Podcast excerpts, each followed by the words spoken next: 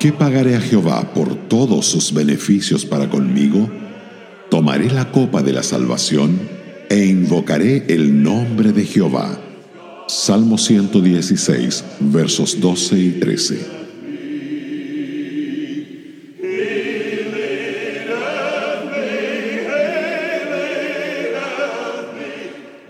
En lo que respecta a la salvación de nuestras almas, nada hay que podamos hacer para ganarla o merecerla. Dios no está en deuda con nosotros, así como tampoco podemos reembolsarle nada, porque la salvación es un don de pura gracia.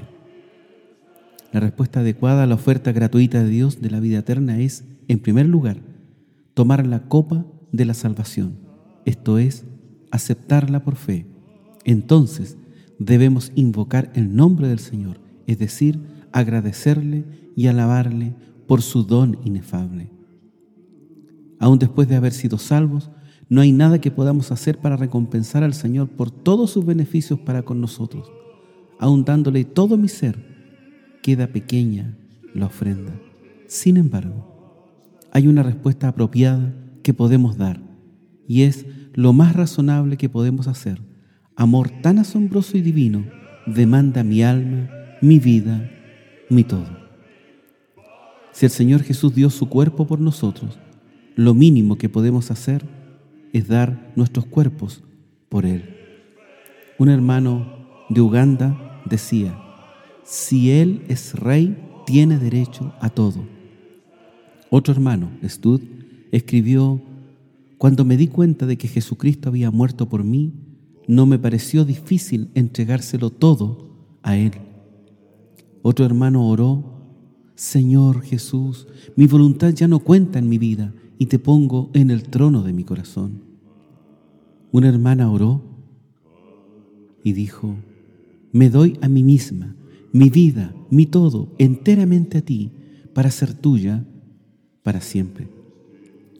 Spurgeon decía, aquel día cuando me rendí al Señor, le entregué mi cuerpo, mi alma, mi espíritu. Le di todo lo que tenía y todo lo que tendré en el tiempo presente y por la eternidad.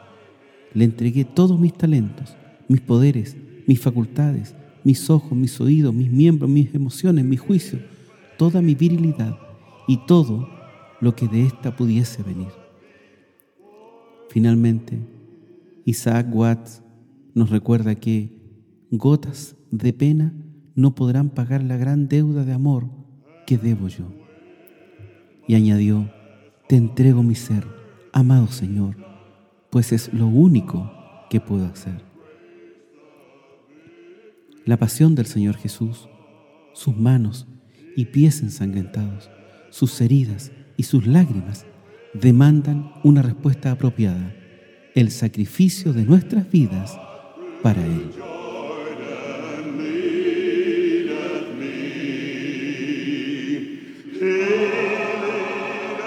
Radio Gracia y Paz, acompañándote cada día.